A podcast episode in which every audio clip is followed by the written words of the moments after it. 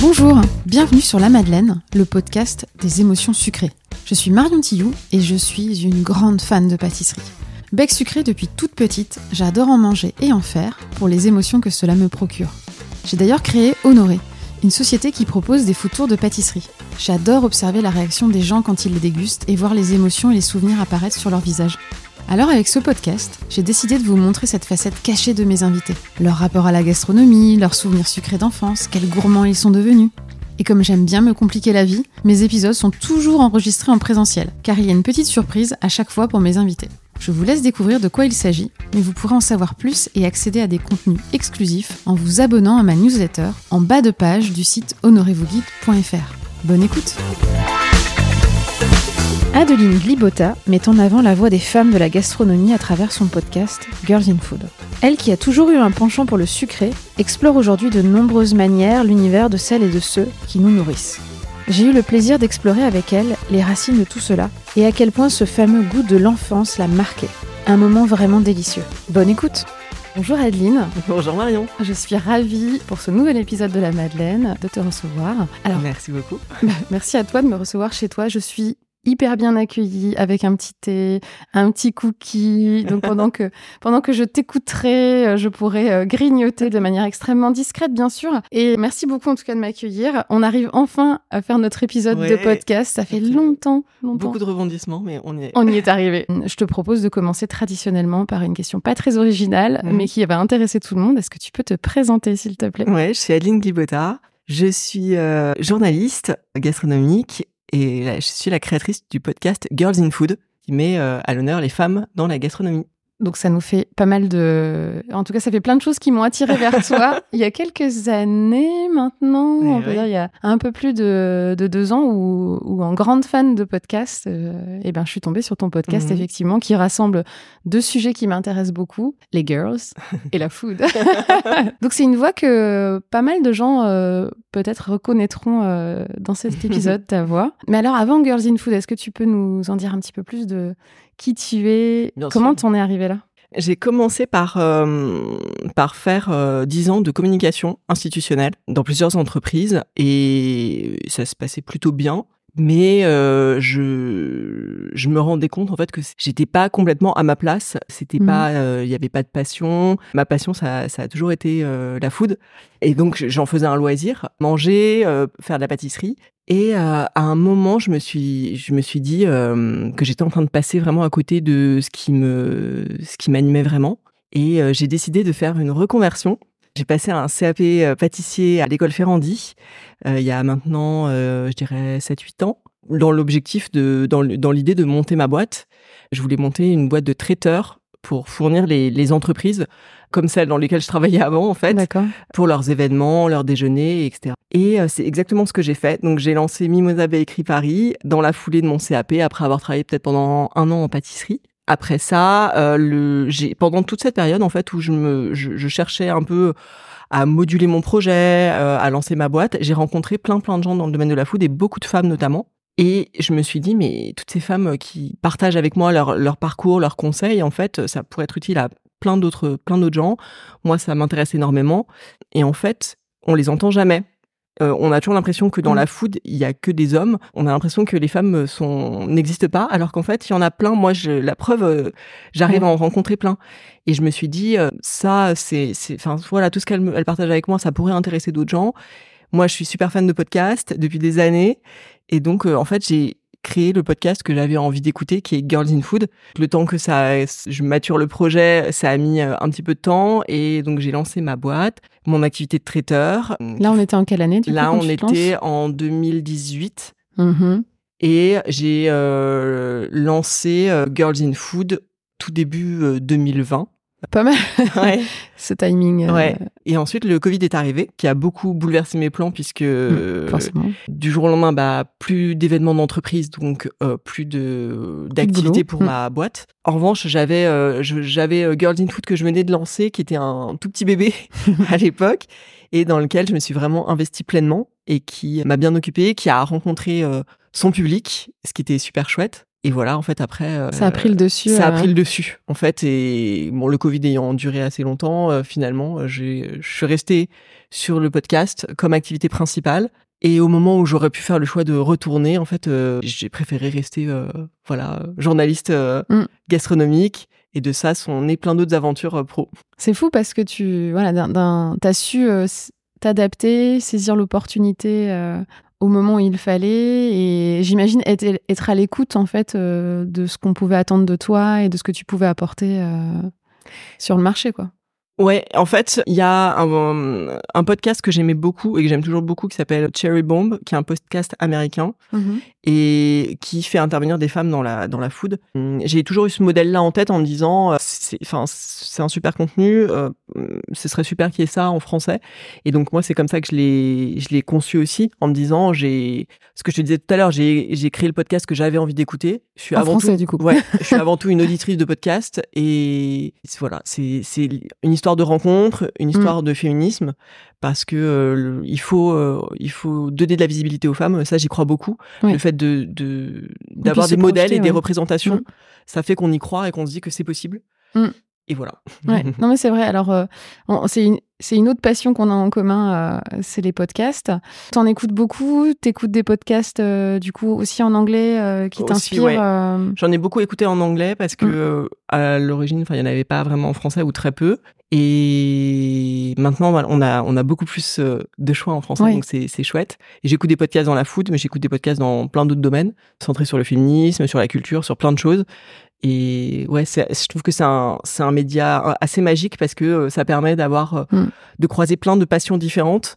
Et en fait, on est à peu près sûr qu'il y a un podcast pour nous quelque part qui ah existe. Je pense que maintenant, le, le, le, panel est tellement grand, il y, a, il y a beaucoup de gens qui se lancent. Et puis, c'est relativement simple finalement maintenant de se lancer avec un, avec euh, voilà deux micros. Mais même avec un téléphone portable euh, il y a certains podcasts qui se lancent comme ça quoi en, assez simple. Et puis après ça effectivement il y aura forcément un public quelque part euh, quelqu'un qui, qui sera intéressé voilà. Et c'est encore un, assez intéressant qu'il y a tout le monde est un peu sur le même pied d'égalité au niveau des du podcast. Bien sûr il y a ceux qui sont très très connus mais finalement comme il n'y a pas, pas tellement de stades visibles oui. La différence de YouTube ou de, des réseaux sociaux, alors tu vas peut-être me, me, me, confirmer ou pas, mais j'ai l'impression que aussi l'esprit euh, au niveau du monde du podcast est assez euh, sympathique et, et, pas en train toujours de regarder dans l'assiette du voisin. Est-ce que tu confirmes euh? Après, ça se, ça se norme quand même un petit peu mais euh, parce que euh, il y a les, les questions d'annonceurs qui rentrent en jeu. Et donc euh, forcément les annonceurs demandent des chiffres. Mais en dehors de ça je trouve que c'est un milieu que je trouve plutôt bienveillant. Et moi j'ai toujours trouvé de l'entraide Mmh. et du soutien euh, quand j'en avais besoin. Donc, euh, ouais, je suis assez euh, d'accord avec toi. Il n'y a, pas, il y a pas trop de la pression qu'on peut avoir dans d'autres dans sur domaines. Les, sur les réseaux sociaux. Et alors, tu disais que tu as travaillé dans la communication mmh. institutionnelle. Toi, à la base, tu as quelle formation de, de... académique? J'ai fait des études d'histoire à la base parce que je voulais devenir journaliste. D'accord. Donc, finalement, ça t'a rattrapé un petit peu. mais 20 ans plus tard. ouais. Comme quoi, hein, il ne faut pas, faut pas perdre de vue parfois non, mais tu vois, c'est, je trouve que c'est chouette parce que j'ai commencé euh, voilà mes études d'histoire, donc j'ai fait une, maîtrise d'histoire à la Sorbonne et euh, je voulais devenir journaliste. Et je me suis découragée en fait. Tout le monde m'a dit, me disait, c'est un métier précaire, euh, il y a très peu de place, c'est très dur, tu trouveras pas de travail, tu seras mmh. mal payé. Bon, voilà tout ça. Et je pense que à l'époque, sûrement aussi par manque de maturité, bah, je me suis découragée et je me suis dit bon, c'est pas c'est pas réaliste, c'est trop dur, voilà. Donc j'ai fait une ensuite un master en école de commerce pour trouver un vrai métier. voilà. Fais une école de commerce ou une école d'ingénieur ou un truc comme ça et euh, tu auras un vrai, un vrai job. d'accord.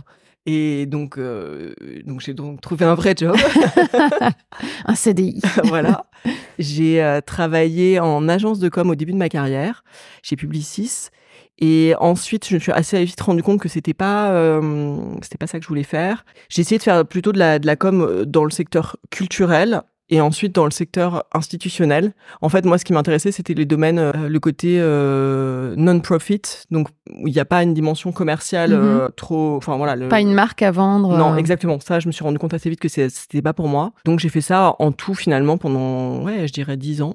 Et ça marchait bien, hein. j'avais mhm. un bon job, j'étais bien payé, euh, j'étais sur une autoroute de la vie, mais au fond, je pense que j'étais pas, c'était pas ça. Mhm. Et En fait, le vrai switch pour moi, ça a été, c'est assez particulier d'en parler euh, aujourd'hui, ça a été euh, les attentats du Bataclan, parce que, alors j'ai pas du tout été euh, victime, mais en tant que parisienne qui a pour qui le Bataclan est un endroit qui a beaucoup compté. J'ai habité longtemps à côté. Ça a vraiment été, il y a eu un avant et un après. Je me suis rendu compte à ce moment-là que la vie était courte mmh et précieuse et qu'il fallait pas perdre de temps il fallait essayer en fait. Et ça m'a semblé du jour au lendemain quasiment inacceptable de même pas tenter de faire quelque chose qui comptait vraiment pour moi. Alors que bon, voilà, c'était c'était facile de, rester là où j'étais. J'étais dans une voie euh, où je progressais, mais je me suis dit ma vraie passion c'est pas ça en fait. Euh, mm. Le blues du dimanche soir, j'en veux plus. Euh, j'ai envie de faire quelque chose qui m'anime vraiment. Et donc c'est ce que j'ai fait. Alors je l'ai pas fait du jour au lendemain parce que je suis quand même quand même quelqu'un d'assez raisonnable aussi. T'as la tête sur les épaules. Passionné mais raisonnable. Et donc j'ai euh, j'ai mûri mon projet et j'ai euh, ouais au bout de je dirais un an et demi j'ai fait vraiment le switch. Je, suis allée faire ma reconversion à Ferrandi et de là est née euh, une autre grande aventure professionnelle. Bon. Et tu, tu, tu, dis que c'est particulier d'en parler aujourd'hui. je resitue, on, est le, le, 14 novembre. Ouais. Et du coup, au lendemain de, du triste anniversaire de, Exactement. des attentats. Et donc, c'est vrai que. Et dans un contexte aussi un peu particulier en ce Tout moment. à fait. Où de tension extrême. Euh, voilà, où on peut se dire que, effectivement, la vie euh, passe très très vite et qu'il ne faut pas Il faut avoir de regrets. Mm. Mm. C'est exactement ça. Ouais, c'est vraiment ce qui m'anime aujourd'hui. Et alors, je sais pas, t'avais quel âge du coup quand t'as quand as pris cette décision euh? J'avais 32 ans. D'accord. J'ai l'impression que c'est une prise de conscience qui arrive de plus en plus tôt. En oui. Fait. Euh, moi, euh. finalement, je suis pas si. Enfin, voilà, il y a des gens qui sont beaucoup plus jeunes que moi et qui ont ce, ce genre de, de, de, considération maintenant. Mm. Enfin, bah, y a, En fait, il n'y a pas d'âge. Il n'est jamais trop tard. Et pourquoi pas, en fait, se lancer Oui, mais, mais tout en étant, j'aime bien ton expression euh, passionnée, mm. mais raisonnable. Il faut pas faire n'importe quoi non plus. Non, je suis pas une tête brûlée. Et je pense mm. que c'est aussi. Bah, voilà, on... c'est pas un projet complètement fou non plus. Et je me suis dit qu'en fait, vu mon background, j'ai aussi cette chance-là. C'est-à-dire que je me suis dit, si ça ne marche pas, je retomberai sur mes pattes et je retrouverai mm. un job euh, oui. normal. Voilà. C'est, je sais plus quel entrepreneur, une fois, j'avais entendu dire, euh, au pire, du pire, du pire, qu'est-ce qui peut se passer? Ben, tu retournes. Euh, ouais. Et au pire, en fait, ça marche. Ouais, voilà. Et au pire, ça marche. Donc, c'est un message général ouais, non, mais pour tout le monde. Et en particulier les femmes qui se mettent souvent des barrières et, je trouve que c'est chouette que tu œuvres de ce côté féministe. Mm. D'ailleurs, c'est toujours une question qui revient dans ton podcast. Et je suis toujours surprise en fait de la réponse où tu dis est-ce que tu poses cette question est-ce qu'à un moment euh, ça a été difficile d'être une femme ou est-ce que ça a été un frein? Et bien souvent les gens répondent non, mais. Ouais. Toujours. Pareil à la question. Euh, enfin, je la pose pas aussi euh, aussi frontalement, mm. mais sur le féminisme, est-ce que vous êtes féministe? Oui. C'est très souvent non, mais. Mm. Et en fait, ce qu'elle dit après est féministe. Donc c'est non, je, je suis pas féministe, mais je suis pour l'égalité. Ben c'est en fait c'est la définition du féminisme. Ouais. Mm. Mais le mot fait encore peur, malheureusement. Oui, il y a encore beaucoup de, beaucoup de barrières, beaucoup de, de mauvaises interprétations, beaucoup aussi de personnes qui associent ça à une seule chose, en fait. Oui. Euh, à l'écriture inclusive ou à des choses comme ça, alors que c'est beaucoup plus beaucoup plus vaste. Donc c'est bien qu'il faut qu'il y ait des gens qui expliquent, qui décortiquent et, et qui montrent euh, des exemples. Quoi. Mm. Donc euh, bon, trop chouette. Bon, c'était une introduction euh, détaillée, mais c'est le but. On va repasser au, sujet gourmandise, mm. qui est le, un peu le sujet du podcast.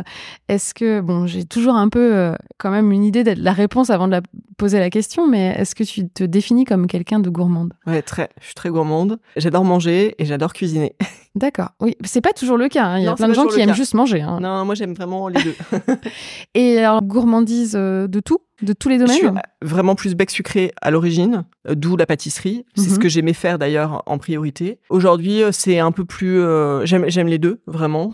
J'ai la chance parce que dans le cadre de mon métier, de journaliste au magazine Le Chef notamment, j'ai la chance d'aller dans beaucoup de restaurants et de goûter des choses assez extraordinaires. Et donc je suis sucré et salé, mais euh, je pense que j'ai toujours un petit faible pour le sucré et toujours de la place pour le sucré. Ah, voilà, très important. On viendra avec les questions rituelles ou du coup, euh, on en saura un petit peu plus sur ce sujet-là. Et alors, ton rapport à la gastronomie, euh, j'imagine qu'il est assez influencé effectivement par ton travail maintenant de, journaliste. Mais néanmoins, est-ce que tu es plutôt curieuse ou plutôt à tester toujours la même chose? Et est-ce que ça a évolué dans un sens ou dans l'autre Je suis plutôt curieuse de mhm. nature et donc en cuisine, en gastronomie aussi. En revanche, il y a un domaine dans lequel je suis euh, hyper conservatrice, c'est les pizzas.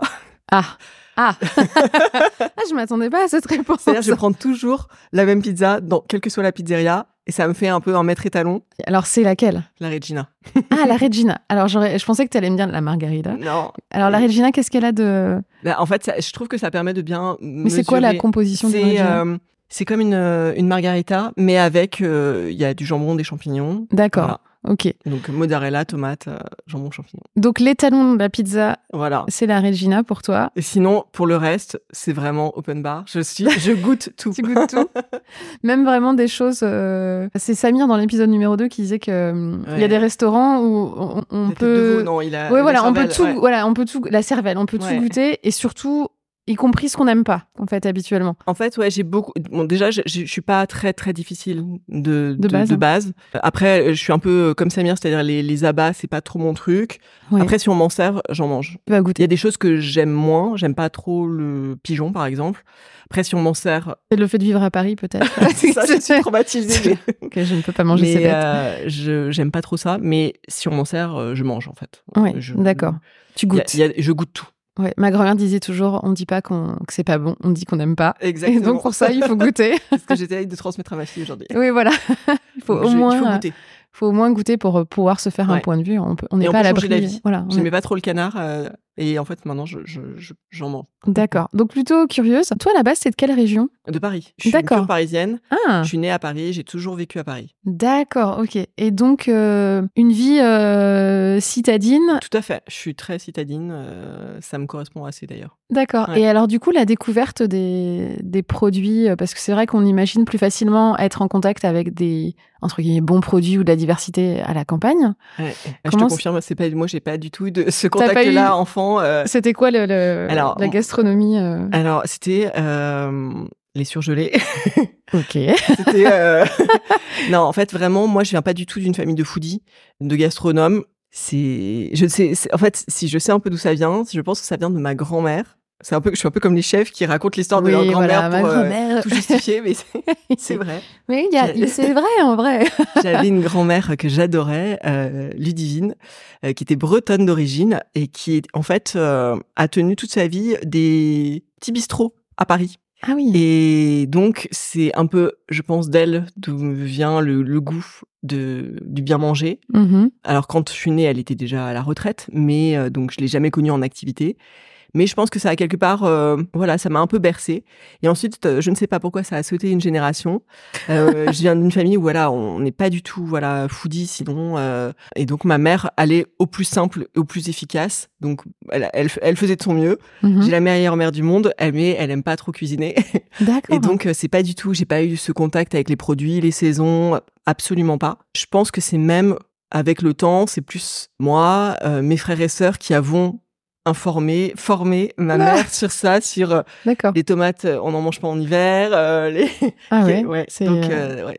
Et comme quoi, on s'en remet. Hein. Ouais. Et maintenant, elle fait plus attention. elle fait attention aux saisons, ouais. Elle, elle aime dit, toujours pas trop cuisiner. Elle fait beaucoup d'efforts pour nous parce qu'elle sait que, enfin voilà, c'est c'est un peu un rituel familial de se réunir autour d'un repas du dimanche. Donc elle fait cet effort-là et c'est un acte d'amour parce que mm. c'est vraiment pas son son goût à elle. D'accord. Mm. Et alors, du coup, ta grand-mère était une girl in food. Exactement, c'est ça. C'est drôle. C'est tout à fait ça. Ouais. Parce qu'elle avait un business euh, dans la gastronomie. Un, euh. exactement, un bistrot euh, où elle faisait de la cuisine simple, de ce que je mm. comprends, mais, mais faite maison. Mm-hmm. Et ouais, c'était c'est assez amusant parce que je me souviens d'elle me racontant, me disant qu'elle avait parfois des gens qui venaient travailler pour elle et qui venaient de grandes brasseries parisiennes et qui en fait euh, comprenait pas pourquoi euh, il fallait pas on n'ouvrait pas des conserves ou quoi. Elle euh, qui venait pour le coup euh, de la Bretagne rurale pour elle c'était bah non en fait on, on, on, travaille le produit alors de manière je pense vraiment simple mais mais bonne. Oui et elle a dû certainement en plus enfin si on regarde un peu les époques euh, où ta grand-mère euh, devait travailler, euh, il y a eu quand même toute une période, j'ai l'impression, dans la gastronomie, dans, les dans la restauration, où il y a eu un essor de l'industriel. Tout à fait. Puis on revient vraiment maintenant en arrière, bah, avec même des labels qui vont... Voilà, exactement. Oui. Ouais, ouais, tout à fait. Et elle, c'était exactement cette période-là. Mm. Mais je pense que son, ses origines familiales mm. et voilà son, son goût de faire simple, mais elle, c'est ouais, c'est. Elle s'y tenait. En tout cas, ouais, elle s'y tenait. C'est ce qu'elle mm. m'a transmis. D'accord. Bon bah c'est Mm. donc voilà c'est la légende euh, d'Adeline Glibota, sa grand-mère. Tu pourras l'écrire. Oui. que je ne l'invente pas. Quand tu écriras un livre de tes recettes, oui ma grand-mère m'a appris à faire ça. non non mais bon c'est vrai qu'il y a toujours euh, ces histoires de transmission et c'est pas forcément des choses compliquées en fait. pas du tout. Voilà. Moi, quand, quand, quand j'y ai réfléchi, c'est aussi euh, ma grand-mère. Et je me rappelle très bien que, du coup, c'était- c'est ma grand-mère paternelle. Et mon père m'a dit, mais comment ça, tu faisais des gâteaux avec mamie? Je fais, mais oui. Bah, lui, ça, il en avait pas fait, du coup, et, et il s'en était pas forcément rendu compte. Si c'était la réaliser, mais c'était des choses euh, un peu. Enfin, c'était super simple. Et on n'en faisait pas des caisses. Et puis, elle avait pas posté ça sur Instagram, quoi, parce que ça n'existait pas. Et que, et que voilà, que c'était que c'était un peu normal, mais c'était des du quotidien, quoi. Ouais. Donc, euh, Moi, c'était Les- pas une mamie gâteau, c'était plus une mamie salée quand même. ah ouais. Ouais, ouais. La Moi- poule au pot, pour moi, c'est vraiment le plat. Ah, c'est rigolo. De ma mamie. Ouais. Non, mais c'est vrai. Bon, moi, elle était aussi euh, plus euh, plus salée. Puis j'en avais une autre qui, pour le coup, était vraiment pas très bonne euh, cuisinière. Mais bon, euh, ça, elle faisait, elle faisait quand même des choses maison, euh, Mm. pas forcément très élaborées, mais euh, mais bon. Donc euh, bon, bah, tu m'as parlé un petit peu de, de toi, de toi petite. On Mm. dit souvent aux enfants que la gourmandise c'est un vilain défaut. Qu'est-ce que tu penses de cette phrase C'est totalement faux. Je suis en train de monter un collectif des gens contre. un groupe de parole. voilà. Voilà. Bon, maintenant, on va arrêter de dire ça aux enfants. Mais pourquoi on leur dit ça? Je sais pas d'où ça vient. euh. Je sais pas, mais c'est, bah c'est ça. Je suppose de de la religion, péché capital. Ouais, oui, non, mais ouais, c'est vrai que c'est euh, les, c'est les, les, les Mais sept péchés capitaux. Je suis pas du tout d'accord avec ça. Mm. Euh, je trouve que c'est d'une belle qualité, c'est une preuve de curiosité, de et, Mm. et ça peut prendre plein de formes différentes. Alors, je dois dire que j'adore aussi. J'aime manger dans des très bons restaurants, mais je mange aussi des pépitos. je ne Ah. suis pas euh, Quoi? exclusive sur le Mm. sujet. C'est aussi, euh, voilà, c'est le goût de mon enfance aussi. euh. La- les trucs industriels et pas forcément très quali, mais qui m'ont bercé enfant. euh, ils sont toujours là quelque part, euh, même si aujourd'hui je fais aussi des cookies maison. Ouais, ouais, qui sont que je n'ai pas encore attaqué, mais ça va pas tarder. mais oui, oui, on, et, et on re- revient sur ce côté génération euh, industrielle. euh, Enfant des années 80, voilà. Ouais, voilà, enfant de, de la télé, des Ouais, dessins animés, du club Dorothée et des pépitos. Et euh, Des princes de lutte. des princes, un voilà. de lait. alors, on en revient à l'éternel débat prince ou BN. Alors moi je suis prince. Voilà. Alors, euh, je vais pouvoir te présenter une autre invitée euh, qui est prince aussi. Ou qui, non, même m'a dit qu'en fait, non, sa, sa maman a acheté de- plutôt de la sous-marque et, dans un papier alu. Enfin, il y a des traumas comme ça qui sont ancrés, tu sais. Un autre groupe de parole. Oui, voilà. Oh là là, c'est sans fin, vraiment. Écoute, moi, je suis plutôt team BN, j'avoue. Mais, mais oui, c'est, c'est, ça a bercé quand même euh, notre enfance, même si Mm. je suis un petit peu plus âgée que toi. euh, ce côté industriel euh, qui était aussi là pour aider les, les familles, en fait, hein, Ouais, tout à fait. à aller. Qui, qui travaillaient. qui En fait, c'est ça. s'occupaient malgré tout des enfants, parce que c'était, Mm. en tout cas dans ma famille, le modèle familial c'était Ouais. comme ça. C'était ma mère qui s'occupait vraiment de, de- du quotidien. Donc, il Et- fallait se faciliter voilà. la vie un Et peu, quoi. Qui a fait super, super bien, Mm, voilà. alors qu'elle avait mille autres choses à faire. voilà. Bon, maintenant, on pourrait dire aussi qu'on recolle une, une couche de pression euh, sur euh, les, les familles à faire euh, Ouais. du, du maison, etc. Est-ce que ça retombe toujours sur les mêmes personnes, c'est-à-dire les femmes? En partie. Ça retombe, ouais, je pense aussi. Je pense, euh, Mm. c'était pas forcément le cas. Enfin, c'est pas forcément le cas pour moi, mais de ce que je vois, ça, la charge Mm. mentale euh, Ouais. du bien manger, euh, ouais, repose quand même un peu sur les femmes. Ouais, Mm. voilà. Mais il y a, il y a- bon, les hommes euh, prennent aussi bien leur Mm. part maintenant de la cuisine Mm, et, et s'y intéressent. Pas que les grands chefs, autour de moi, mais Voilà. ouais, pas que les grands chefs dont on parle qui toujours. font pas tant que ça la cuisine chez eux. hein. Souvent, quand j'en discute avec eux, En fait, ils te disent que. bah, ils font chez eux dans leur foyer. C'est souvent leur femme qui s'occupe des enfants et de la cuisine. hein. Ouais. On est encore dans- sur des modèles. euh, Ouais. Tu, tu Alors, vois ils vont pas. te dire qu'ils vont, bah, eux, ils travaillent euh, 80 heures par semaine, et ce qui est vrai, hein. Mm. Mais bon, c'est, on peut faire, enfin, c'est- c'est un choix. Oui, oui, oui, on peut. Il n'y a pas de euh, fatalité, c'est c'est un choix. Et tu vois pas de, tu vois une évolution quand même dans la nouvelle génération des chefs que tu rencontres. euh, Ça dépend de quoi on parle. Sur le, la, la, la- l'équilibre vie privée, Mm. vie pro, un peu, ouais. C'est souvent les, les jeunes papas veulent aujourd'hui euh, s'occuper plus de leurs enfants et c'est Mhm. ce que je vois moi dans mon entourage, euh, chez mes amis, euh, voilà, euh, qui, qui effectivement sont, sont beaucoup plus impliqués que nos pères. Et sur l'arrivée des femmes en cuisine ou en tout cas sur le un petit peu, mais ça reste timide. Plus en pâtisserie, moins Oui. pas, pas tant que ça en cuisine. Mm. Je vois encore des brigades, ça arrive 100% masculine. D'accord. Bah, c'est vrai que on a déjà échangé en off pendant que Top Chef se lançait Mmh. euh, sur euh, ou même quand il y a des prix, euh, des Michelin, etc. On Ouais. constate encore euh, que la représentativité des femmes, euh, elle est, elle est faible quoi. Sur, euh, je sais pas, sur 20 candidats de Top Chef, il va y avoir trois femmes. C'est exactement ça, ouais. Alors est-ce qu'elles sont pas là? Est-ce Il qu'elles y, il y en a moins, c'est Il a sûr. C'est euh, statistique. Il y en Mm. a moins. Après, il faut se poser la question de pourquoi il y en a moins et pourquoi il y en a aussi peu qui arrivent euh, au plus haut niveau. Parce qu'effectivement, euh, si je prends euh, l'exemple de Michelin, il récompense des chefs qui sont sur un quand même un créneau de haute gastronomie Oui. et il y a assez peu de femmes. Mm. Après, je pense qu'il y a c'est un cercle vicieux qui est à l'œuvre et qui fait que les femmes, quand elles commencent en cuisine, c'est un milieu vraiment difficile. Donc, une partie se décourage et on peut pas les blâmer. Ensuite, elles ont, elles arrivent assez peu finalement à être promues à des postes de management. On voit par exemple dans les palaces, il y a très peu de femmes chefs qui dirigent la brigade. Les- Ce sont des très grosses, très brigades et souvent c'est un très beau tremplin en fait pour ensuite monter son propre restaurant Mm. étoilé. Oui, on a l'exemple de Stéphanie Lequelec. euh, Voilà, ouais. mais ça reste, euh, voilà, Stéphanie Lequelec, c'est un super exemple parce Oui. que euh, elle, elle a réussi et bravo à elle, Mm. mais ça reste un exemple assez euh, marginal. isolée. ouais. Ouais, c'est c'est c'est un problème. Et donc Mm. en fait, quand les femmes elles quittent ce monde de la haute gastronomie où elles étaient salariées où elles sont assez rarement arrivées à un haut niveau de fonction, elles se retrouvent euh, face à des banques pour monter des projets. Et là, Mm. en fait, on leur prête moins d'argent Comme dans tous les hommes. domaines. Ouais. Voilà. Et ça, c'est valable pour tous les domaines. Et, Ouais. donc, euh, le projet est forcément moins ambitieux parce que quand on a moins d'argent, bah en fait, euh, on monte un projet euh, plus modeste ou plus petit ou plus intimiste. Et après, le cercle vicieux, c'est euh, on n'a pas toujours d'argent pour faire de la com autour Oui. de son resto, donc Ça on a moins de on a moins de, de gens qui viennent ou Mm. de journalistes, donc euh, ça fait pas l'effet boule de neige que ça pourrait ça pourrait être euh, sinon. Mm.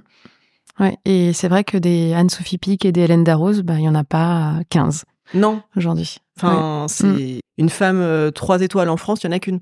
Et c'est Ouais. Anne-Sophie Pic. Ouais. Et c'est un modèle pour nous toutes. Je trouve même hors de la, du monde de la cuisine. hein. Oui, Euh, c'est un niveau d'accomplissement euh, exceptionnel, Mm. mais c'est quand même très triste de se dire qu'il y en a qu'une.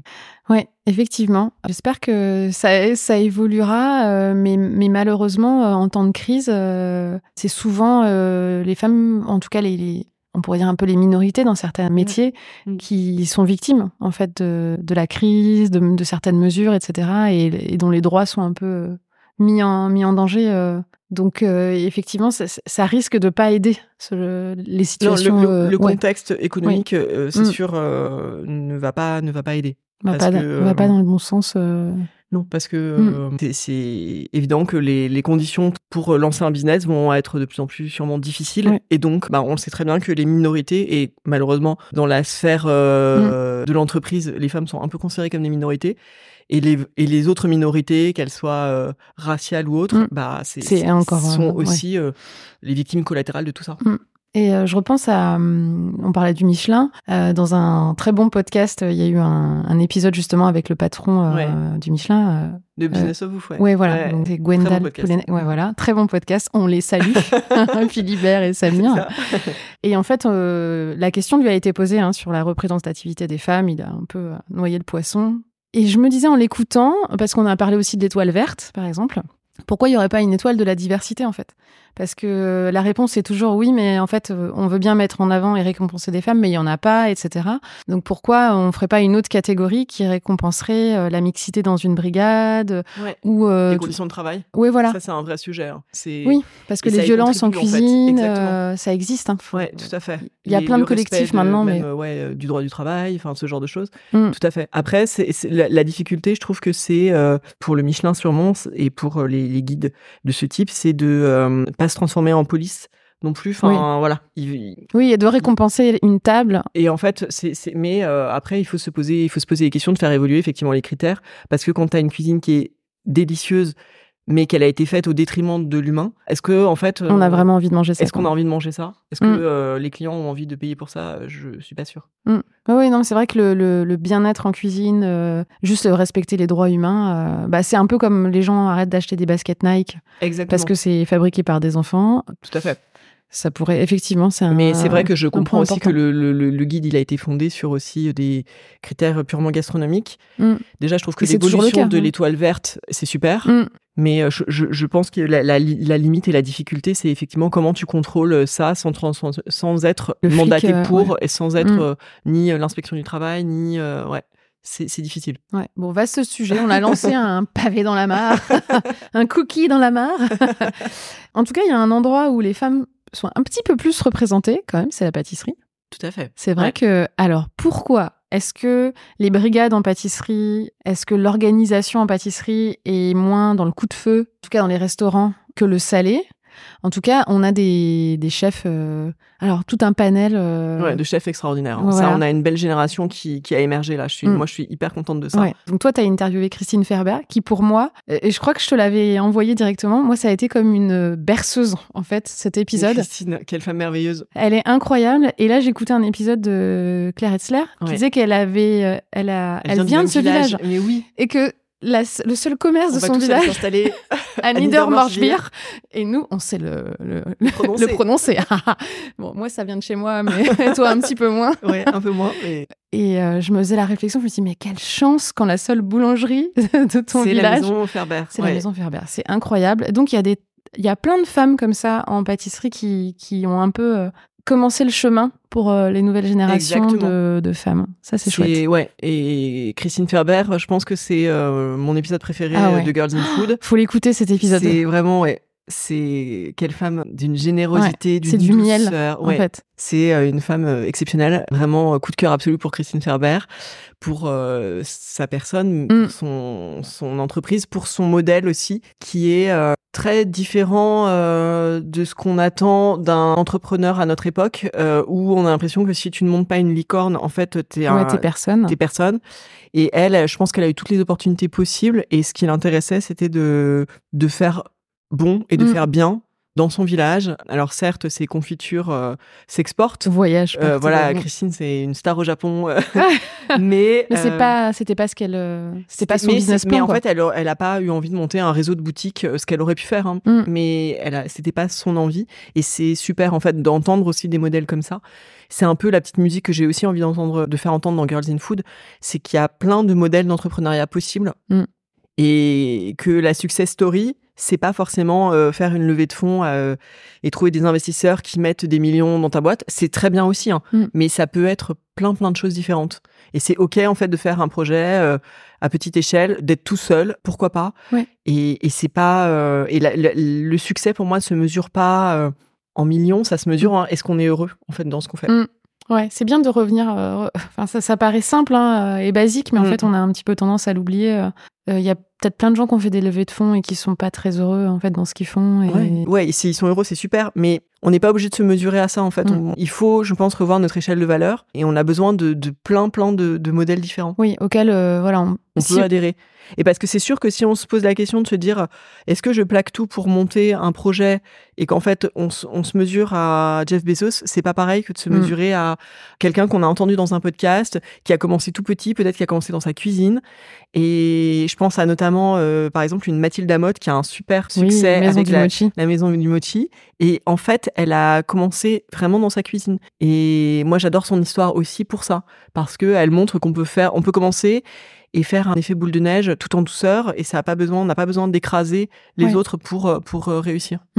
Bon, il y a plein d'épisodes euh, que vous allez devoir rattraper parce que c'est vrai que celui de Mathilde Amotte aussi, je l'ai beaucoup, euh, Ouais. beaucoup aimé. euh, et son, ouais, son histoire autour d'un produit qui est pas forcément euh, connu en France. euh, Voilà. Ses mochis sont incroyables. Ouais, et qui voilà pour elle, euh, c'est un produit euh, passion, c'est ça reflète son Mm. amour du Japon et je trouve ça beau aussi euh, de réussir à transmettre quelque chose qui n'est pas non plus dans- forcément dans sa culture d'origine. Mm.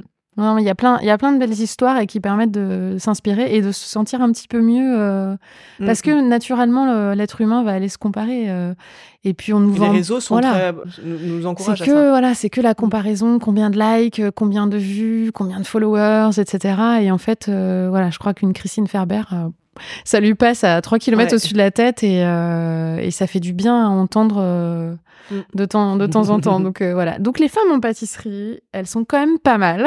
ouais, on a de la chance, ouais, c'est bien, c'est bien. Il y a une belle Ouais. génération. Ouais, voilà. Et puis il y en a plein qui, il y en a plein qui arrivent aussi. Donc ça, c'est, assez cool. Alors, tu, on a parlé un petit peu de toi petite. Donc tu n'es pas d'une, en tout cas, ta maman ne, ne, ne pâtissait pas. Non. De ce que j'ai compris. Tu as toujours été euh, quelqu'un d'assez euh, gourmand. C'était déjà le sucré euh, petite Ouais, assez. Ouais, Ouais. je suis assez sucré, ouais. depuis toujours, quoi. Depuis toujours, ouais. Ok. Est-ce que du coup, toi, tu, fais- tu faisais un petit peu des choses euh, petites Pas, pas tant que ça, non, Non. en fait, non. À part, enfin, vraiment le gâteau yaourt. Ouais. le fameux. Mais c'est le goût de l'enfance aussi. Ouais. moi, tu vois, c'est ce genre de gâteau. Enfin, on en Mm. parlera, mais c'est vrai que c'est c'est simple, mais euh, bon. Ouais, et puis c'est les premiers contacts qu'on a avec la matière. euh, et puis ce côté un peu magique euh, de prendre un pot de yaourt, euh, de rajouter euh, des trucs simples, et hop, ça, ça fait un gâteau. J'écoute. Bah alors, je, je vais pas arrêter de citer Business of Bouffe.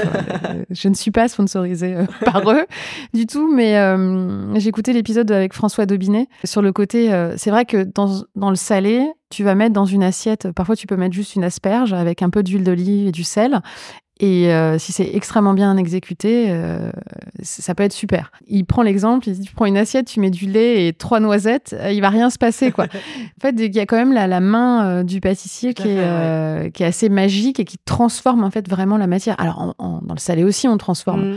mais c'est moins euh, peut-être chimique, moins. Mais à, à la fois, je trouve que c'est ça y a la beauté aussi de, de la pâtisserie, c'est que ça peut être une transformation extrêmement simple. Tu vois, si on prend Oui. l'exemple du gâteau yaourt, c'est Mm. euh, à la portée vraiment de tout le monde, Oui. même euh, d'un enfant, et tu as un résultat euh, hyper gourmand Mm.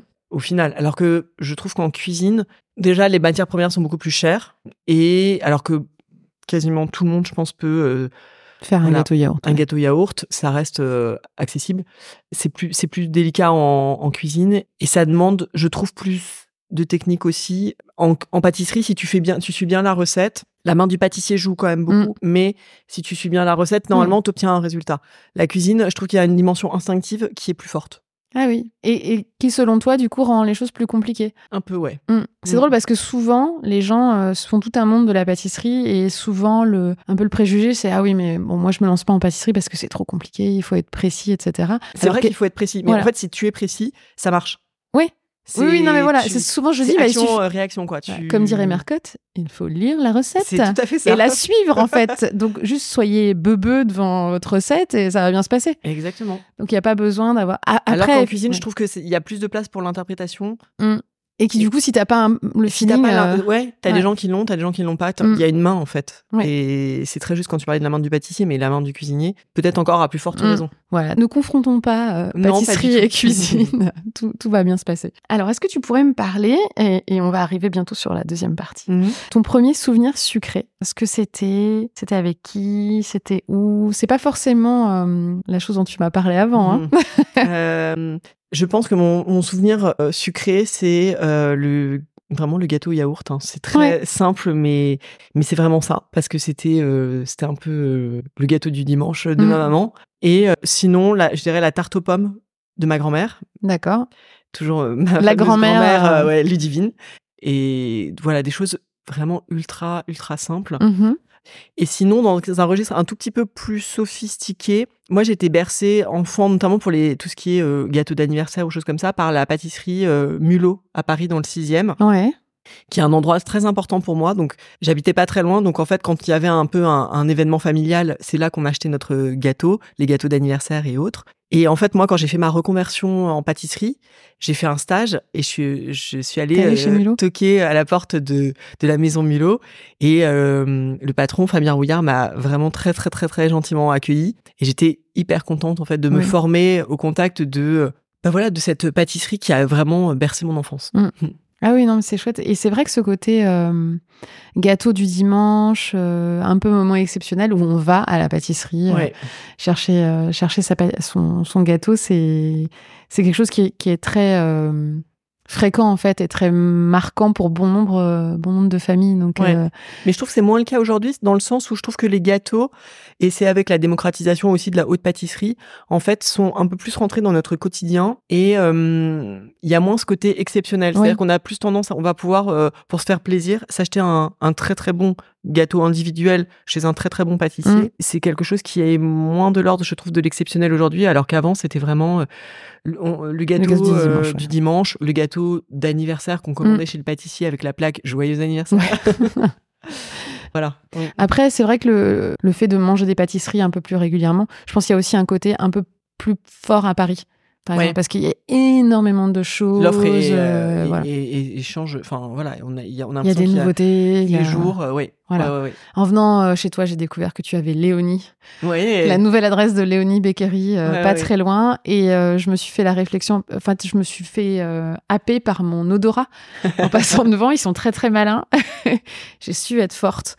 mais, euh, mais voilà, il y a plein de nouvelles, euh, de nouvelles choses qui s'installent régulièrement. Une belle scène euh, de pâtisserie qui fait que du coup, on est beaucoup plus confronté au quotidien et qu'on peut en fait euh, craquer à n'importe quel moment. En fait. Ouais, vraiment l'offre ouais, est pléthorique et à de main. Ouais, ouais, c'est pas facile. on est, on est pour ça. C'est pas facile. Bon, bah alors super. On va euh, passer à la partie euh, pratique, Mhm. euh, essayer de te replonger un petit peu dans ton enfance. Et Adeline, tu m'avais dit en préparant cet épisode, quand je t'ai demandé le gâteau de ton enfance. Alors d'abord, tu m'as dit la charlotte au chocolat. Mm. Et là, je me suis dit, aïe, parce que la charlotte au, cho- au chocolat du CAP, je l'avais vraiment, mais complètement loupée. et j'ai- le- le- la gélatine, c'était mal dissoute, il y avait comme des morceaux de plastique dedans, c'était la cata. Bon, mais je me suis dit, c'est un défi que je vais pouvoir relever. Et après, tu m'as dit, non, non, non, c'est pas cette charlotte-là. Alors dis-moi euh, ce que tu m'as répondu. Donc en fait, c'est la Charlotte aux poires de ma maman. C'est euh, une Charlotte qui n'a que trois ingrédients, Oui, c'est vrai. tous industriels. Quatre, en fait. Il y a le sucre. Ah oui, ben Oui, elle n'en met pas. Ah, ah oui, mince. Euh, non, il y a, euh, ouais, c'est des biscuits boudoir, des gervita et des poires au sirop. Voilà. Et là, et quand elle m'a dit ça, je me suis dit, yes, ça va être un petit peu plus simple Alors, à je faire. dois dire que la Charlotte au chocolat de ma mère, il n'y a pas de gélatine. D'accord, c'est- une mousse. euh, C'est ça, exactement. Voilà, Mais, bon, là, euh, ça, c'est vraiment pour moi, euh, cette Charlotte, c'est ne serait-ce que la voir, ouais, c'est assez émouvant. Et alors, ce qui est drôle, c'est quand tu m'as dit ça, j'avais complètement oublié. Ma grand-mère, elle en faisait aussi, celle qui était pas très bonne euh, pâtissière. Mais par contre, elle était très très fan de Tupperware parce qu'en fait, c'est une recette Mais Tupperware ou. Tupperware. Exactement. Voilà. Tout est dans le, enfin, Tout est dans le moule. La recette tient beaucoup au moule. On est d'accord. Ouais. Et donc, euh, j'ai un moule euh, qui vient de. Il y a une partie qui vient de ma grand-mère. Enfin, c'est un assemblage de plusieurs trucs. hein. Il y en a un qui a dû être cramé, etc. Alors, je prendrai une photo de ce fameux moule parce qu'en plus, on peut personnaliser le dessus de sa charlotte avec euh, une forme euh, différente euh, à chaque fois. Euh, il y Mais a Je un- crois que ma mère a perdu cette, Ah cette partie-là. Mais. D'accord. Bon, moi, j'en ai trois. Du coup, j'avais sapin de Noël, étoile, cœur, etc. Donc là, je te l'ai fait euh, en étoile. Et donc, c'est vraiment une recette hyper simple. Alors après, tout dépend des produits qu'on trouve. Gervita, bon, bah, ça, de toute façon, c'est Ouais, espèce de, de, de fromage blanc avec une espèce de mousse. Exactement. Et en fait, je me suis dit, je comprends peut-être pourquoi ça fonctionne bien parce que dans la composition, il y a un peu de gélatine. Ah, dans le Gervita Ouais. Ok. T'es là, ah, dommage. Ouais, ah, voilà. C'est-à-dire que. qui va pas être content. bon, euh, des poires au sirop, Mhm. voilà, comme ça on peut en faire toute l'année sans problème. Et j'ai quand même pris des biscuits cuillères, bonne maman, qui sont peut-être le seul truc euh, où il n'y a pas de- d'addi- d'additifs euh, bon. dans tous les produits que j'ai utilisés euh, pour faire, pour cette, faire cette fameuse Charlotte. Alors, est-ce que tu peux nous, nous expliquer ce que tu vois Alors, c'est donc euh, une Charlotte qui est euh, complètement recouverte de, de biscuits cuillères qui sont imbibés de bah, du sirop, enfin du jus des poires euh, Ouais. au sirop, en fait, du sirop. Et j'ai vraiment hâte maintenant de, de la goûter de la goûter, de, de la couper. euh. Ouais. Alors comme ça, quand tu la vois, ça te fait, tu dis que c'est un peu émouvant, ça te fait penser à quoi? Ça te... C'est exactement le, le, ouais, le dessert quand, on, on- quand ma mère, elle, voulait, elle, elle avait envie de nous faire vraiment plaisir pour euh, voilà, des dimanches un peu particuliers. Elle nous Mm. faisait euh, cette charlotte aux poires. Et, et j'adore, en fait, ce que j'adore dans ce gâteau, c'est que c'est l'équilibre en fait entre le Gervita qui n'était pas sucré, Mm. les poires aussi gros et, et les biscuits. Pour le coup, les biscuits sont très sucrés. Et en fait, c'est finalement ça se ça s'équilibre bien. Il y a un peu de mâche avec euh, les poires. Mm. Les Gervita forcément c'est euh, c'est mousseux. Enfin voilà.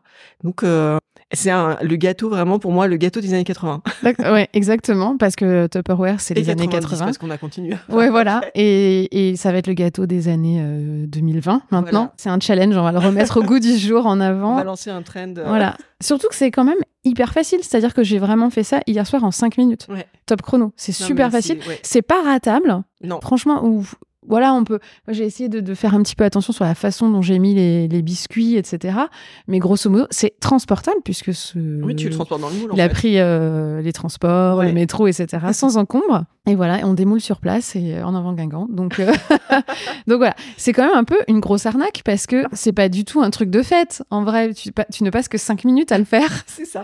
mais ça a fait le job apparemment. pour, euh, les, voilà, les Voilà. mamans des années 80. euh, voilà, donc euh, le les ma- qui sauvaient le- la situation. Ouais, et t'es là, waouh Par contre, je pense qu'il faut le faire, euh, faut le faire la veille Oui, pour que ça prenne bien. oui, oui, effectivement. Sinon, t'as un petit risque point, euh, de. délicat. C'est vrai. Ne disons, ouais, il y a quand même un peu de, de faut un, faut un peu anticiper. Il faut Voilà. se prévoir cinq minutes la veille pour faire pour faire son gâteau.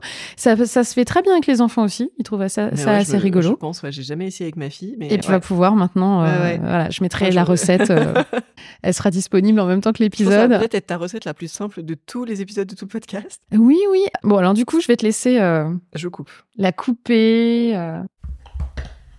Euh. Gros succès chez moi de cette Charlotte. hein. Puis on m'en- réclame régulièrement. Ah ah. Elle se tient. hein. Elle se tient. Elle se tient très bien, cette petite Charlotte. Elle est magnifique.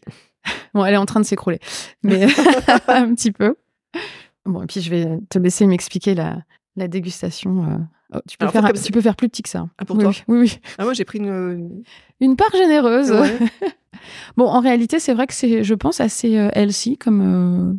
Écoute, euh, Hein c'est en fait une question que je me pose assez peu. euh. Et t'as bien raison. On pourrait imaginer la même recette avec du skir, qui est le truc super à la mode en ce oui, moment. euh, ultra protéiné, non? Oui, voilà. Donc, euh, enfin, Ouais, ça c'est pour les sportifs, c'est la version sportive. oui, voilà.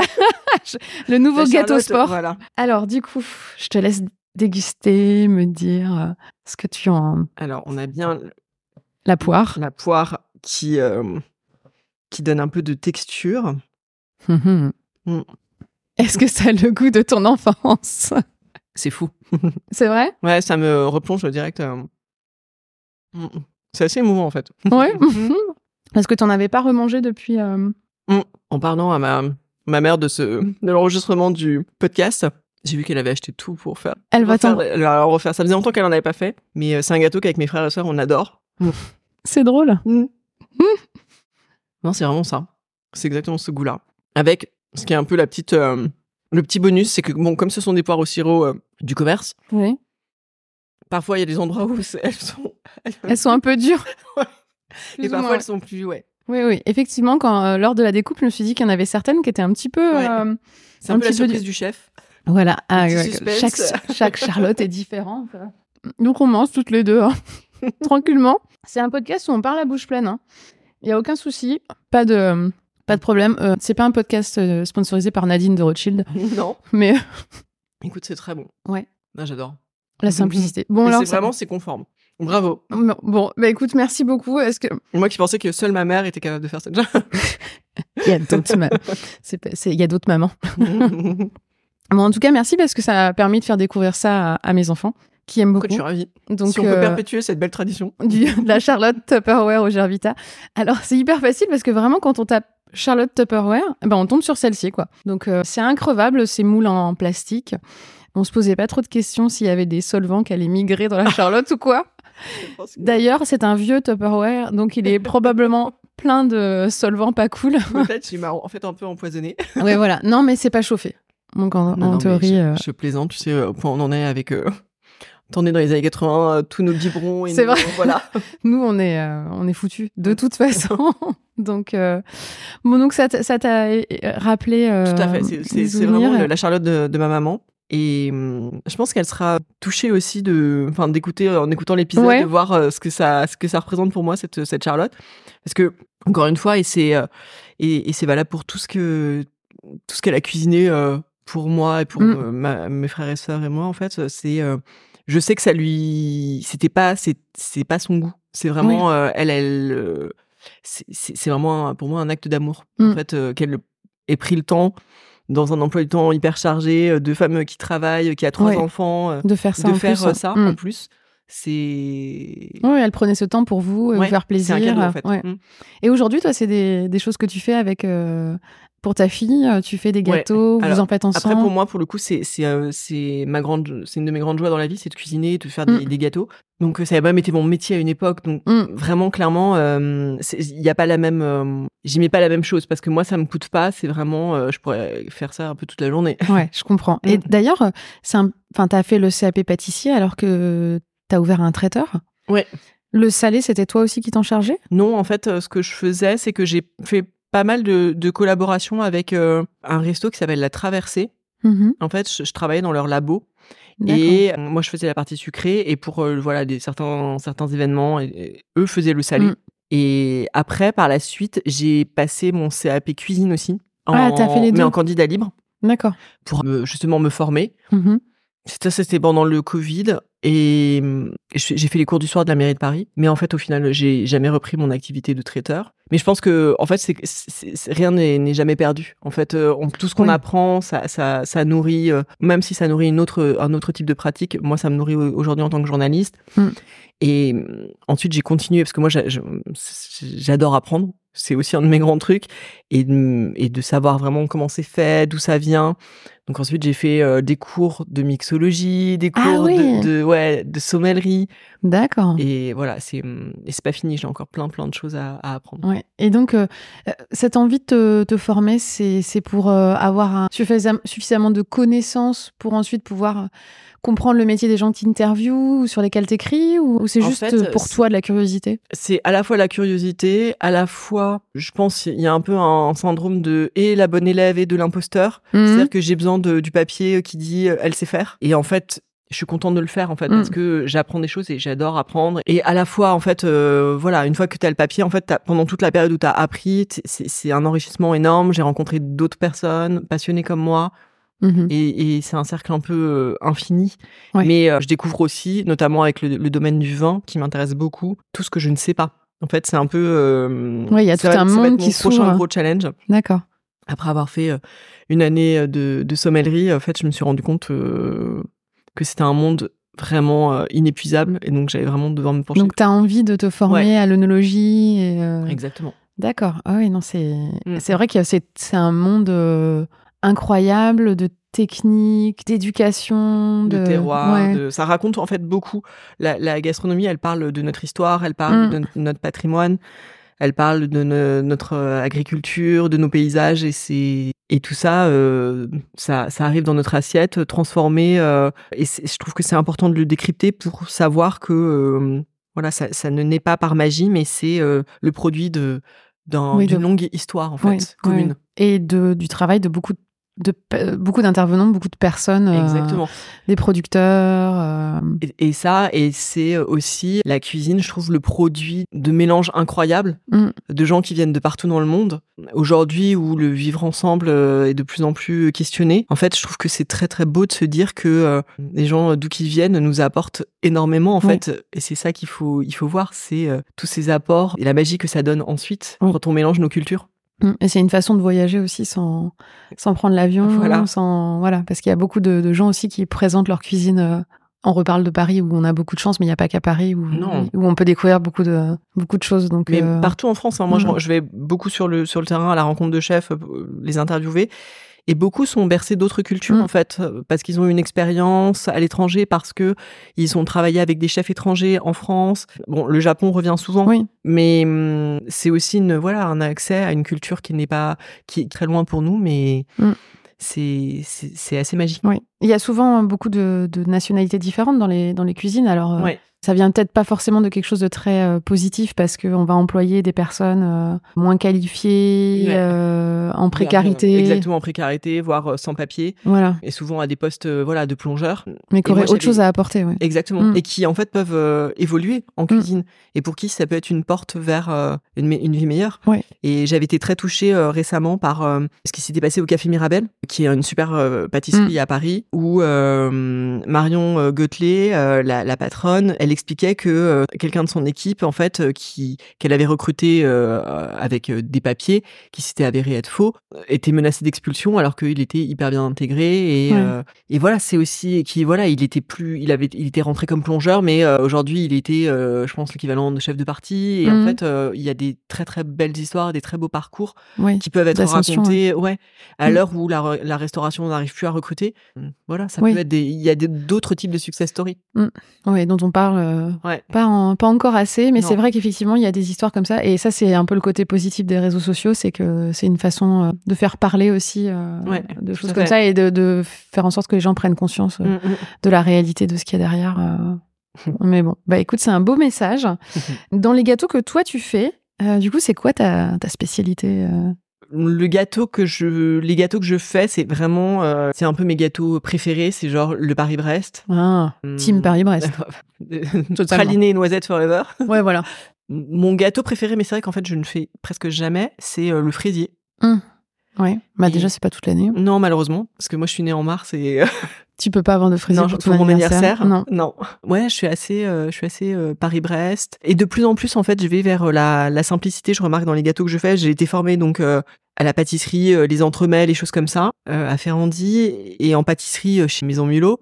Et en fait, maintenant, dans ma pratique, moi, j'ai envie d'aller vers euh, vraiment la, la simplicité, des tartes aux fruits beaucoup, et essayer de trouver les meilleurs ingrédients possibles, en fait. Souvent, je trouve que les, les, quand les gens font de la pâtisserie, ils sont à la, à la recherche de la meilleure recette. Mhm. Tu sais, parfois, tu ouvres 15 onglets Oui. avec euh, la dé- 10 000 manières de faire la même recette. En fait, la recette, elle sera vraiment meilleure quand les ingrédients seront excellents. Il y aura beaucoup moins de choses à faire. euh. Ouais. Et en fait, euh, il n'y a pas de recette miracle, il y a des très très bons ingrédients. Mm. C'est ça qui va faire le goût. Le goût, Oui. c'est l'ingrédient. Et on pense, on pense ingrédients, on va penser rapidement à fruits, mûrs, etc. Mais il y a aussi tout le reste en fait. Il y a les œufs. Voilà, la des, très, farine. des très bons œufs, des- du très bon beurre, euh, Exactement. une très bonne crème. euh, Ouais, c'est ça qui va mm. faire toute la différence en Ouais. fait. Et parfois, je, je pense que le, le conseil numéro un en pâtisserie, c'est euh, Ouais, acheter des. Voilà, même pour faire, si on fait un gâteau au yaourt avec des très très bons ingrédients, je n'ai jamais essayé, mais Donc- je suis convaincue qu'il sera mille fois meilleur Ouais. que n'importe quel gâteau au yaourt que vous aurez jamais fait dans votre Mm, vie. Oui. Et c'est pas l'idée, c'est pas de twister forcément, de réinventer euh, des, des, des, des recettes classiques, mais c'est vraiment de se pencher sur comment on les hein, on les fait. Oui, oui, et avec ouais, des bons ingrédients de manière simple, normalement, ça, Ouais. doit, ça doit bien se passer. si on donc, suit la euh, recette, ouais, voilà. on en revient Comme au... euh, dirait qui, vous savez. donc, euh, bon, bah écoute, super. En tout cas, on s'est régalé. Enfin, Ah ouais, je confirme. Moi aussi, j'ai bien aimé manger ce petit gâteau. voilà. Et puis après, je goûterai tes cookies. Alors, du coup, on va passer à la toute dernière partie. Mhm. C'est les questions un petit peu euh, ping-pong. Toi, tu as des questions rituelles Ouais, aussi. dans ton podcast aussi. Donc, avant de, de, de passer à ça, tout, tout, je fais toujours ce truc de on va y passer, puis après, je fais oui, parce qu'en fait, j'oublie que j'ai une question avant. Donc, bref, avant de passer aux dernières questions qui sont vraiment des questions. euh, impulsive, on va dire, ping-pong. Hum, Je voudrais que tu, que tu réfléchisses et que tu me décrives un peu ton moment de dégustation idéal d'un gâteau. Hmm. Alors, un très très bon gâteau yaourt, donc, ou un Paris-Brest, si tu as plus de temps. Hmm. Ce serait, ce serait où, avec qui Ce euh serait forcément avec les gens que j'aime, en famille, euh, pour un événement, un anniversaire, peut-être Mhm. euh, l'anniversaire de ma fille, peut-être. Ouais. euh, Est-ce qu'elle est née à la période du fraisier? Non, non plus. Oh là là On est team un peu automne-hiver. Voilà. Alors que devant toi, Non. tu es une personne qui est née au mois de mai. Hé, Ça me correspondrait beaucoup plus que mars, mais bon. Voilà. Ouais, c'est vraiment ça en fait. C'est et je pense que c'est aussi ce qui fait le la saveur. Mm. C'est un très bon gâteau ou un très bon moment de cuisine tout seul. Ça n'a rien à voir avec euh, le fait de le partager avec euh, avec des gens qui comptent. Il y a plusieurs équipes. Ah ouais? Tu- voilà, je t'invite à écouter l'épisode 4 où ouais, Pauline nous explique que, que vraiment euh, c'est toute seule. Ah ouais, non, moi, c'est vraiment le partage. En fait, pour moi, c'est- le sens même du de faire un gâteau et de manger un Mm. gâteau, c'est euh, c'est de le partager. D'accord. Donc c'est pas aller acheter un Paris-Brest en douce et le manger. euh. Non, non, non, c'est pas trop ça. En fait, c'est acheter un Paris-Brest, mais aussi euh, un opéra et aussi un fraisier et partager Et voilà. ensemble. Ah, c'est pas mal vois, pour les des- dégustations. euh. Chacun un Mm. quart ou ouais. D'accord. Ok. Mm. Bon, allez, place aux, aux questions ping-pong justement. Alors, ton gâteau préféré aujourd'hui? Le fraisier. Donc message À tous droit ceux qui voudraient te faire plaisir. Celui que tu réussis le mieux? Ça peut être un truc très simple. On est Oui, oui. C'est le gâteau au chocolat. Mhm. La recette, la meilleure recette du monde de la vie du gâteau au chocolat, qui est euh, le De gâteau l'univers. de Suzy Palatin. Ah, À, Je ne à- connais pas. À, à tester absolument ultra simple, ultra bon. tu pourras nous donner, la- me donner la sûr, recette. bien sûr. On la mettra dans les notes de toujours un l'épisode. succès. D'accord. Suzy Palatin. Ouais. Et qui est Suzy Palatin? Une autrice, Je suis un peu inculte. exper- experte en cuisine créole, qui, est de- Ah. qui était une invitée de, de Girls in Food et qui euh, est une femme euh, vraiment euh, extra. et je crois que même Pierre Hermé dit que son gâteau est le meilleur. Ah oui, d'accord. Donc, Ok, euh, bon, il y a dire du level, quoi. où- voilà, exactement. La barre est très très bonne. Ok, bon, c'est un épisode que je n'ai pas écouté, donc je vais y remédier rapidement. D'accord. Bon, bah alors, euh, génial. Hâte de, Mm. de pouvoir le faire. Ton parfum ou ta saveur préférée? La vanille. Tout type de vanille? Ouais, tout type de vanille. Ouais, Mais de la vraie bonne vanille. euh, La très très bonne vanille euh, de chez Rollinger, Mhm. euh, des C'est épices une- Rollinger. C'est une, une vanille, du coup, qui vient d'où euh, Alors ils ont toutes les. En fait, c'est ça que j'adore. Ils ont Ils ont les- une cave à vanille où tu Ah, as faut plein de. pro- Ouais, c'est c'est un endroit magique. C'est ce qui est rue. rue C'est dans le euh, ouais dans le dans rue le deuxième. Sainte-Anne? Ouais, exactement rue. Sainte-Anne. Et c'est c'est le deuxième. Hein. Oui, premier ou deuxième, mais Ouais, euh, voilà, rue Sainte-Anne. voilà, ok. rue Sainte-Anne. Et euh, c'est euh, ouais, ils ont une cave à vanille avec des provenances. Ah oui. Autre que ce qu'on connaît traditionnellement. Exactement, pas que euh, Madagascar. Ils ont Madagascar, ils ont peut-être euh, la meilleure de Madagascar, mais Mm. ils ont aussi euh, euh, Ah oui. Ils ont vraiment des trucs hyper pointus du Mexique. La vanille du Mexique, c'est quelque chose aussi. Mm. Faut y aller avec euh, en appelant Cofidis avant, j'imagine, peut-être ou euh, Un petit peu. Ok. petit peu. Mais c'est- pareil, en fait. Je me- on revient à la question des ingrédients. Mm.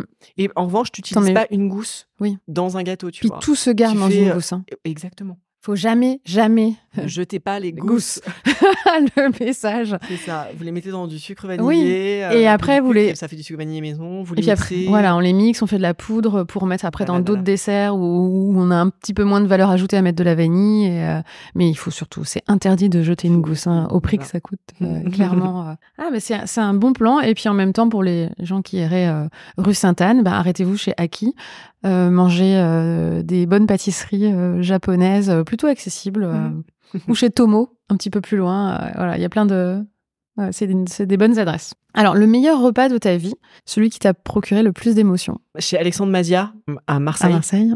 J'ai jamais été euh, bouleversée comme ça. Il avait déjà ses trois étoiles? Il avait déjà ses trois étoiles. Et on comprend pourquoi facilement. D'accord. c'est vraiment la première fois de ma vie que au restaurant j'ai eu euh, les larmes aux yeux et pourtant c'était j'étais dans un contexte professionnel hein. j'étais pas euh, c'était pas un, un événement personnel c'était vraiment euh, et j'oublierai jamais jamais ces moments Mm. Euh, C'était quel plat c'était un- c'était euh, une sorte de gâteau de semoule à la fleur d'oranger alors sachant que je n'aime pas la fleur d'oranger Mhm. donc euh, quand on m'a servi ça, je me suis dit bon, j'étais Allez. pas emballée, je me suis dit bon, bien sûr je goûte et je mange tout ce qu'on me donne, mais Mm. bon. Et en fait, euh, j'ai vraiment euh, eu les larmes aux yeux. Ah ouais, t'as pris une claque. Ouais, la claque de ma vie en cuisine, c'était c'était chez Alexandre Ouais, ça donne envie de. Ouais, J'ai jamais ça réussi donne envie de à... casser sa tirelire. Ouais. Et ouais, J'ai jamais réussi à avoir une table. euh, C'est vrai Ouais. ça vaut le coup de s'acharner. D'accord. Ok. c'est noté. C'est un bon. Effectivement, c'est un budget. Euh, c'est un budget. étoilés. Oui, c'est un. Oui. Je sais pas s'ils proposent des menus du midi. Je crois que oui, hein, euh, comme dans pas mal d'étoilés. Mais ça reste quand même un, un budget, mais ça reste une expérience euh, Mm. Incroyable les étoilés, euh, même si on en fait qu'un tous les trois ans. exactement. Mm. Et là, c'est vraiment très très différent de tout ce que j'ai pu voir ailleurs. C'est ultra personnel et c'est un peu. Enfin, Alexandre Mazia, euh, c'est. Enfin, je sais pas quoi dire. C'est il a la main de Dieu, quoi. D'accord. Ouais. Bon, bah alors, euh, je crois que là, on a Ouais. le message est passé. Ta pâtisserie favorite, mais la, la boutique? Claire d'Amont, des gâteaux et du pain. Mm. C'est pour moi vraiment la, c'est ce que je préfère. euh, Oui, c'est bon. ce que je préfère manger. euh, c'est ces gâteaux à elle, ultra saisonnalité, Mm. super super super produit. C'est c'est c'est beau, c'est bon, c'est. Ouais, c'est une valeur sûre. ouais. ouais. Donc il y a quelques boutiques dans Paris. euh. Et j'aime beaucoup sinon les gâteaux de Pierre Hermé aussi. Bon. L'infiniment vanille. Ah bah voilà, on y retourne avec ces trois vanilles euh, Différentes, exactement. Son goût de vanille. Ça reste un de mes gâteaux préférés. Alors, au resto, t'es plutôt entrée plat ou plat dessert? Alors ça va peut-être euh, te surprendre, mais plutôt entrée plat, parce Mhm. que je suis très souvent déçue par les desserts au resto, très très souvent. Et en fait, euh, quand j'ai pas assez faim pour faire entrée plat dessert, Ouais, oui, parce que c'est quand même ma préférence. Ouais. je fais euh, entrée plat. D'accord, oui. Et je, je partage ton point de vue sur parfois, le, dans, des, dans les très grands restaurants, on peut parfois être un peu déçu euh, du Et dessert. même dans, ouais, dans des restos, tout, tout type de resto, je suis assez souvent déçue. Ouais, c'est dommage hein, qu'il n'y ait pas plus d'attention euh, parfois, à- parce que c'est la fin du repas et peut-être, ouais, je sais pas, y a... Mais ouais, ça, ça, Mhm. pourtant ça participe et il y a quand même beaucoup de gens qui commencent par regarder la carte des desserts pour Mhm. savoir ce qu'ils vont prendre ensuite pour avoir de la place Ouais, bien sûr. pour le dessert. Donc arrêtons d'oublier ces gens comme nous qui aiment les desserts. On parlait d'Anne-Sophie Pic euh, tout à l'heure. Ben là, pour le coup, euh, je sais pas si tu as déjà non, testé. j'ai euh, je suis jamais allée. euh, mais les desserts sont vraiment, vraiment incroyables. Elle a un chef pâtissier euh, qui est incroyable. Ouais. Donc, euh, dont je me rappelle plus le nom parce que c'est un nom un peu type flamand. Mhm. Mais euh, incroyable. Je recommande. Je me, je me le note. Voilà. Sur la route de Marseille, tu t'arrêtes à Valence d'abord et tu vas chez Anne-Sophie Pic. Alors, le clafoutis, avec ou sans les noyaux? Sans, je dois dire. Donc, tu les enlèves, toi Je les enlève, fait- ouais. C'est bien. Enfin, c'est mieux pour la dégustation, Ouais. mais après. Je pense que c'est moins, peut-être moins bon, mais c'est Ouais. plus pratique. Voilà, on est d'accord. Puis surtout quand on a des enfants. C'est exactement ça.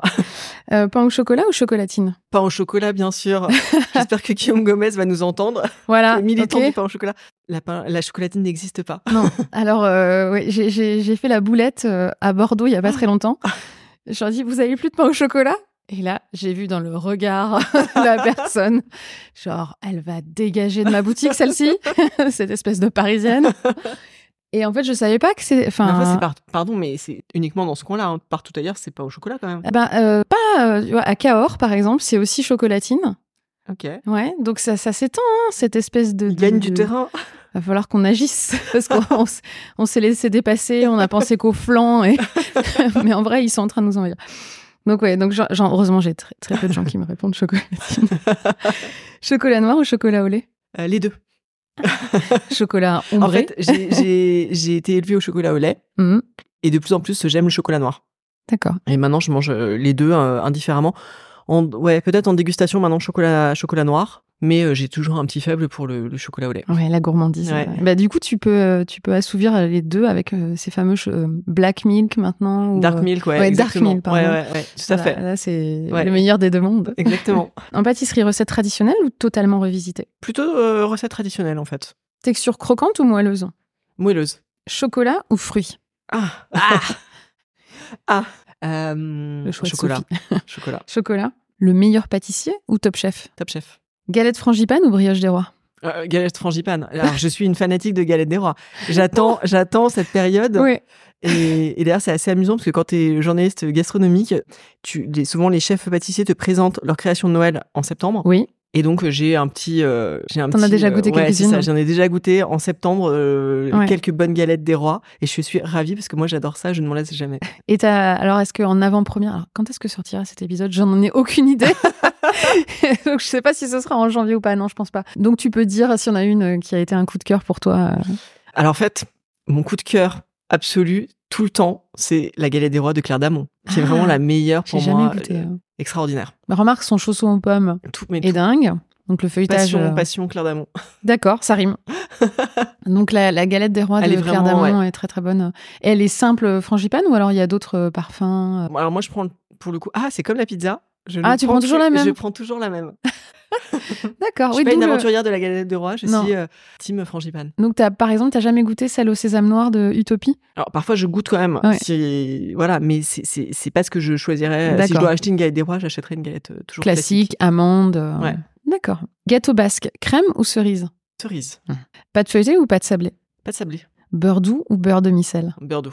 Malgré euh, ta Ah bah grand-mère oui, bretonne. ouais. je suis En pas fait- très beurre, je suis pas très beurre de micelle. Ouais. Ah ouais, d'accord. Ouais. Désolée pour. euh, Bah, ce que j'ai à chaque fois, on a perdu tous les bretons. Voilà. Ils sont tous partis. Espresso ou café de spécialité?